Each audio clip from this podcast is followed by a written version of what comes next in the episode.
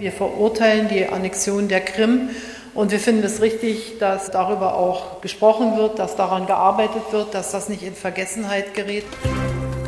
News Junkies. Was du heute wissen musst. Ein Info-Radio-Podcast.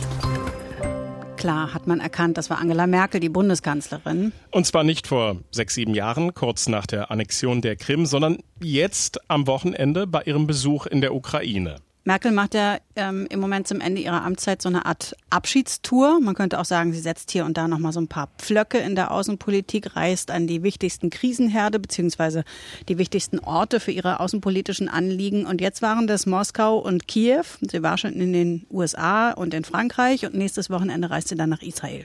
Das ist das eine, was unsere Aufmerksamkeit zur Krim gerichtet hat. Und außerdem treffen sich heute aber auch Dutzende Staats- und Regierungschefs, Außenminister und Wirtschaftsminister, und zwar zur Krim-Konferenz, zu der der ukrainische Präsident Volodymyr Zelensky geladen hat. Und deswegen fragen wir heute, wie ist denn eigentlich genau der Stand der Dinge auf der Krim? Und gibt es tatsächlich eine realistische Aussicht darauf, dass die irgendwann mal wieder zur Ukraine gehören könnte? Wir, das sind an diesem Montag, dem ich glaube, es ist der 23. August genau. 2021. Dörte Naht und Jörg Poppendick. Guten Tag. Hallo. So, wir machen also eine Afghanistan-Pause heute. Ja, nicht ganz. Am Ende kommen wir noch mal ganz kurz darauf zu sprechen. Da geht es ja weiter Schlag auf Schlag, aber die großen Fragen im Hintergrund, die haben die News Junkies in der vergangenen Woche ausführlich besprochen. Da lohnt es sich auch nochmal reinzuhören. Montag, Mittwoch und Donnerstag war das Thema Afghanistan da das Hauptthema. Hm, aber die Krim steht jetzt trotzdem heute im aktuellen Nachrichtengeschehen weit hinter den Entwicklungen in Kabul und all den internationalen Äußerungen dazu. Es ist aber trotzdem wirklich interessant, da mal hinzugucken. Die Krim ist ja letztlich einer der Gründe, warum das Verhältnis zwischen Russland und Deutschland, beziehungsweise ja zum Westen insgesamt noch immer ziemlich zerrüttet ist. Ja, weil das völkerrechtswidrig war. Das sagt die deutsche Regierung. Von russischer Seite sieht man das anders. Da heißt das auch nicht Annexion, sondern da heißt es Wiedervereinigung. Jetzt hat die ukrainische Regierung das Thema für sich, ja, eigentlich muss man sagen, wiederentdeckt. Denn da war es wohl ähnlich wie hier, dass man das zwar nach wie vor nicht akzeptiert hat, dass Russland die Krim übernommen hat, aber auch keine echten Lösungswege hatte das Thema ist ja auch bei uns als großes Thema von der aktuellen Agenda gerutscht. Und so war das dann wohl auch in der Ukraine. Der ukrainische Präsident Volodymyr Zelensky ändert das aber nun schon seit einiger Zeit. Er hat die Krim wieder ins Zentrum gerückt. Zu hören hier zum Beispiel bei seiner Ansprache zur Lage der Nation vom ukrainischen Parlament Ende letzten Jahres. Wir nicht vergessen, dass auch. Wir vergessen nicht, dass auch auf der Krim unsere Mitbürger leben. Wir müssen und werden weiter für sie kämpfen, besonders für die junge Generation. Seit kurzem können dortige junge Menschen in allen Hochschulen der Ukraine kostenlos studieren. Und vielen Mitbürgern, die von den Invasoren als Geiseln gehalten werden, senden wir ein klares Signal. Fürchtet euch nicht. So, jetzt also diese Krim-Plattform, die Konferenz mit Vertretern aus über 40 Ländern. Eigentlich sollte da auch der deutsche Außenminister Heiko Maas dran teilnehmen. Ging jetzt nicht wegen Afghanistan. Stattdessen ist Peter Altmaier hingereist als Wirtschafts- und Energieminister. Wir gucken also heute drauf, wie realistisch eine solche Idee ist, was vielleicht auch für andere Strategien hinter dieser Politik stecken könnten und wie die deutsche Politik auf die Krim guckt, auch diejenigen, die ja das dann von Angela Merkel in Zukunft übernehmen müssen, also die Kanzlerkandidaten und die Kandidatin. Hm, wie realistisch die Idee ist, dass die Krim zurückkommt zur Ukraine, ne? Genau. Äh, lass uns doch am Anfang noch mal kurz zurückblicken darauf, wie es eigentlich überhaupt zu der Annexion der Krim gekommen ist. Ganz am Anfang stand ja nämlich der Streit über die Ausrichtung der Ukraine. Genau, das war 2013. Da ging es um die Frage, soll sich die Ukraine mehr gen Westen und damit der EU öffnen oder nicht? Und aus diesem politischen Streit wurde dann relativ schnell wurden daraus Proteste, aus den Protesten Unruhen und aus den Unruhen schließlich im Osten der Ukraine sogar ein Krieg. Und auch auf der ukrainischen Halbinsel Krim gingen eben Befürworter und Gegner eines Politik- und Machtwechsels auf die Straße. Und dann ist was ganz Entscheidendes passiert. Genau, da tauchten nämlich plötzlich Kräfte auf, militärische Kräfte ohne Rang und Hoheitsabzeichen. Das waren russische Spezialkräfte, wie sich dann später herausgestellt hat. Die haben strategisch wichtige Plätze auf der Krim besetzt, unter anderem auch das Regionalparlament. Ein neuer Regierungschef wurde dann relativ zügig unter Ausschluss der Öffentlichkeit gewählt und das neu eingesetzte Regionalparlament hat den Anschluss an Russland beschlossen. Es gab da auch noch ein Referendum, also eine Volksabstimmung darüber. Angeblich sollen da damals 95 Prozent der Wähler und Wählerinnen für einen Anschluss an Russland gestimmt haben, was dann wenig später ja auch passiert ist. Allerdings sage ich da angeblich, weil dieses Ergebnis von sehr vielen angezweifelt wird. Die deutsche Bundesregierung sagt dazu, das war eine völkerrechtswidrige Annexion. Ähnlich hat sich dazu auch die EU geäußert. Sie vertritt die Position, dass die Krim nach dem Völkerrecht zur Ukraine gehört. Was jetzt nicht wirklich überraschend ist, ist, dass die russische Regierung das ganz anders sieht. Sie sagt, das eindeutige Ergebnis dieses Referendums, das sei eben eine Willensbekundung der Krim-Bevölkerung für einen Beitritt zur russischen Föderation gewesen und Russland hätte eine Schutzverpflichtung gegenüber den in der Ukraine lebenden Russen. Und das sind gar nicht mal so wenig. Und was man ja auch gerne mal vergisst, seit der Annexion der Krim ist Russland vom Format der acht mächtigen Industrienationen G8 ausgeschlossen. Seitdem heißt es G7 und außerdem haben die USA und die EU Sanktionen gegen Russland verhängt.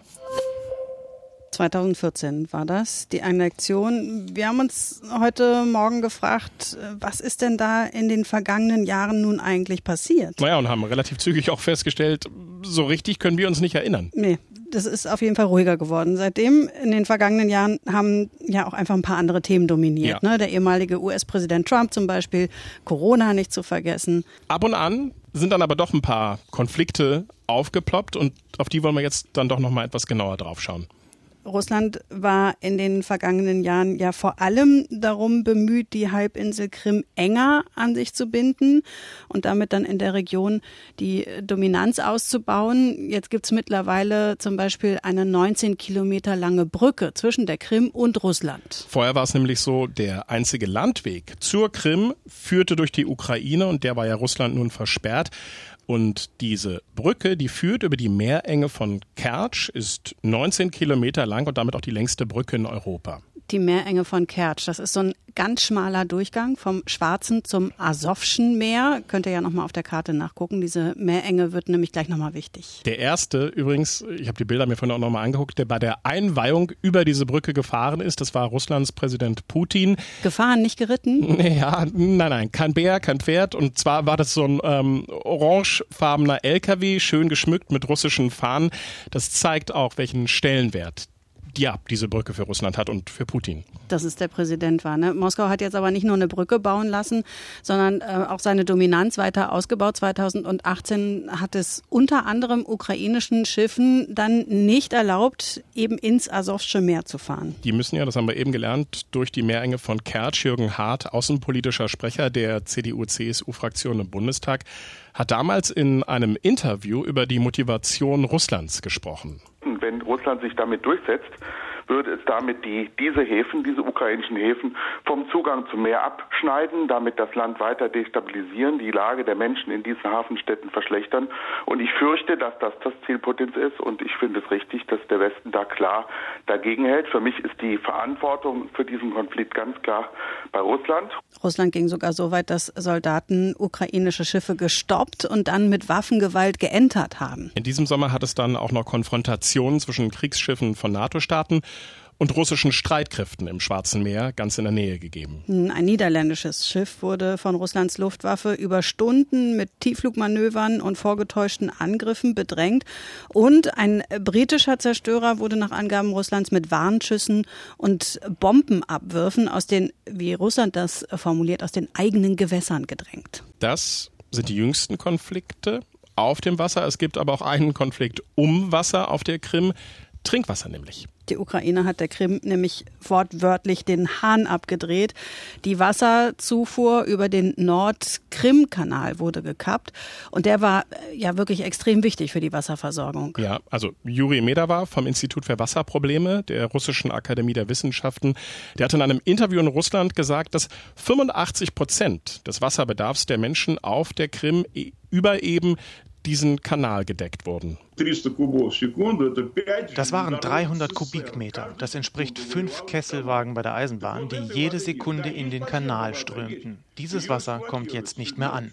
Es gibt zwar noch Grundwasser, das ja nun auch genutzt wird, doch es gibt nicht viel Süßwasser. Je mehr es ausgebeutet wird, desto mehr wird das salzige Wasser aus den Tiefen das Grundwasser verschmutzen. Das führt zur Versalzung und zur Verarmung der Böden. Das heißt, da deutet sich auch eine ökologische Katastrophe an, denn auch die Krim ist vom Klimawandel betroffen. Mehr Wasser als früher verdunstet und damit wird die Krim langfristig austrocknen, sagen Experten. Kurzfristig ist es so, dass jetzt das Wasser für die Menschen rationiert wird. Das heißt, es fließt im Grunde nur noch stundenweise. Die ukrainische Regierung, die verteidigt sich aber und sagt, für die Versorgung der Krim ist doch Russland verantwortlich. Ganz ähnlich klingt das beim ukrainischen Botschafter in Berlin, Andrei Melnik im Deutschlandfunk. Wir gehen davon aus, dass das falsch wäre, die Besatzer zu stärken, indem man das Wasser zur Verfügung stellt. Der Mangel an Wasser betrifft vor allem nicht die privaten Haushalte, sondern die Militärindustrie. Inwiefern das Militär von diesem Wasserstopp betroffen ist, das lässt sich für uns nicht nachprüfen.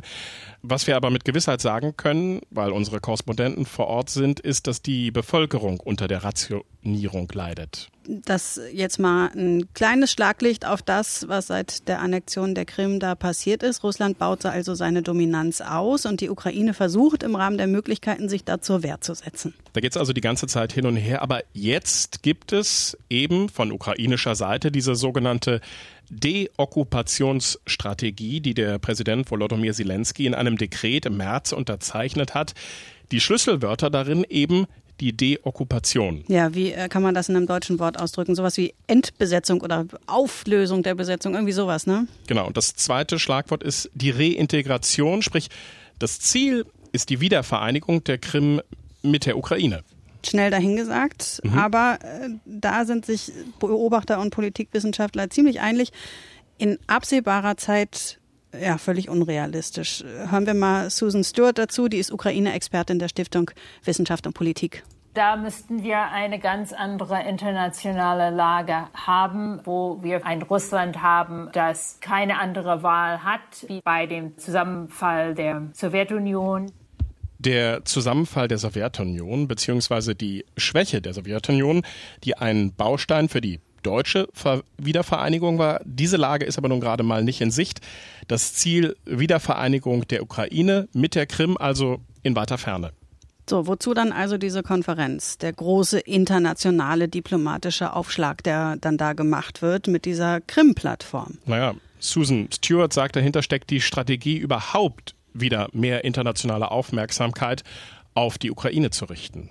Zelensky hatte versprochen, dass er Frieden im Donbass bringen würde, was ihm nicht gelungen ist. Ich denke, dass er gesehen hat, dass es viel, viel schwieriger ist, als er erwartet hatte, Reformschritte innerhalb der Ukraine zu unternehmen. Deswegen ist er stärker dazu übergegangen, zu dieser Schiene die Ukraine als Opfer der russischen Aggression im Donbass, aber als sagen zweite Schiene die Frage der Krim und dass das ihm ermöglicht, mit den ausländischen Partnern über diese Schiene ins Gespräch zu kommen. Diese beiden Analysen, die haben wir übrigens aus einem langen Beitrag vom Deutschlandfunk übernommen. Der Hintergrund zur Ukraine und ihrer neuen Krim-Politik sehr hörenswert. Das lief am Freitag in deren Programm. Findet ihr, wenn ihr es nochmal nachhören wollt, in der ARD-Mediathek. Innenpolitisch befürchten übrigens einige in der Ukraine, dass Zelensky sich da jetzt verrennen könnte und dann wieder weniger Aufmerksamkeit und Energie bleibt um zum Beispiel die Korruption im Land zu bekämpfen. Dass Außenminister Heiko Maas zu der Krim-Konferenz fahren sollte, das zeigt, dass die deutsche Politik dem Bedeutung beimisst, aber so kann man das wohl interpretieren, gleichzeitig auch nicht zu viel Gewicht da reinlegen will, um Russland nicht zu sehr zu verärgern. Deswegen also nicht die Kanzlerin, die war dafür kurz vorher sowohl beim russischen Präsidenten als auch beim ukrainischen. Jetzt ist es dann wegen Afghanistan doch der Wirtschaftsminister Peter Altmaier geworden, der dahin fährt. Hm, aber die personelle Besetzung äh, spiegelt auch so ein bisschen die deutsche Haltung wider, dass Angela Merkel eben immer im Gespräch bleiben wollte mit Russland.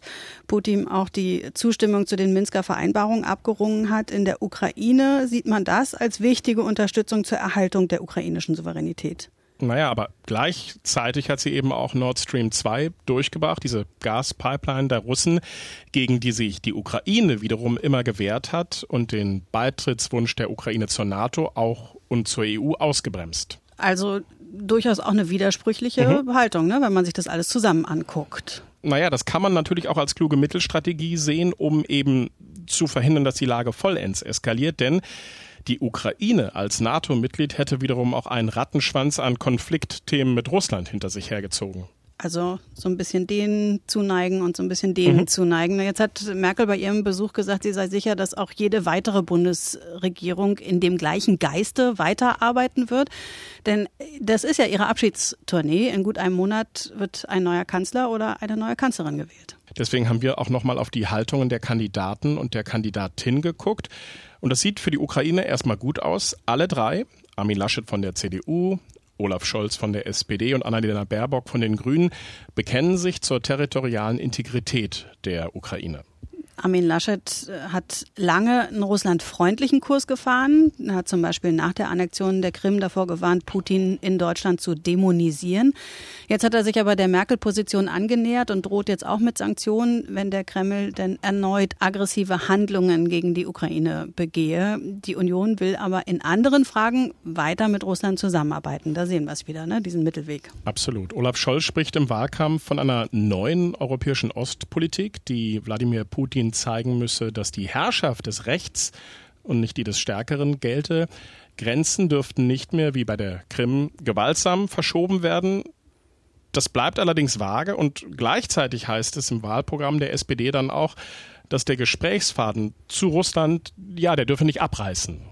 Ja, ist der gleiche Geist, würde ich sagen, mhm. ne, wie bei Angela Merkel. Und Annalena Baerbock von den Grünen, die ist die härteste Putin-Kritikerin der drei. Die hat einen Baustopp für Nord Stream 2 gefordert. Die Ostsee-Pipeline nennt Putins Regierung ein korruptes Regime. Und sie hat gefordert, die Konten russischer Regimeträger, wie sie die nennt, einzufrieren. Ihr Co-Vorsitzender, Robert Habeck, der hatte ja sogar die Lieferung von Waffen an die Ukraine gefordert. Passive Waffen, wie er dann später korrigiert hat. Das ist aber natürlich alles noch Wahlkampf, muss sich dann noch im Ernstfall zeigen, wie die neue Regierung sich dann verhält. Ich hatte es ja am Anfang eben schon gesagt, wir müssen auch heute, wenn auch kurz, nach Afghanistan schauen. Man hatte ja so in den vergangenen Tagen ein bisschen den Eindruck, die Taliban würden die Evakuierungsaktionen der westlichen Staaten recht teilnahmslos geschehen lassen. Heute haben sie dann mal auf den Tisch gekloppt. Und zwar verbal. Ein Sprecher hat in einem Interview gesagt, bis Ende August müsse das Ganze durch sein. Der 31. August, der sei eine rote Linie. Wenn der Westen vorhabe, die Besatzung zu verlängern, dann werde das Konsequenzen haben. Hm. Mittlerweile ist es nämlich so, dass es immer schwieriger wird, Menschen aus Kabul auszufliegen. Deshalb hat US-Präsident Biden eine Verlängerung auch nicht ausgeschlossen. Heute tagt das Corona-Kabinett und mehrere Medien berichten, dass die Bundesregierung einen Strategiewechsel plant. Und das hatte sich ja auch schon angedeutet. Dabei geht es um die Bewertung der Lage. Bislang wurde dazu ja immer der Inzidenzwert herangezogen. Künftig soll die Hospitalisierung als neuer wesentlicher Indikator dienen. Hospitalisierung, das heißt, das ist die Zahl der ins Krankenhaus eingewiesenen Corona-Patienten. Gucken wir mal, vielleicht ist das ja ein Thema für morgen. Hm, gucken wir mal. Jetzt sagen wir erstmal Tschüss für heute. Dörte Naht und Jörg Poppendick sind unsere Namen. Auch morgen. News Junkies. Was du heute wissen musst. Ein Podcast von Inforadio. Wir lieben das Warum.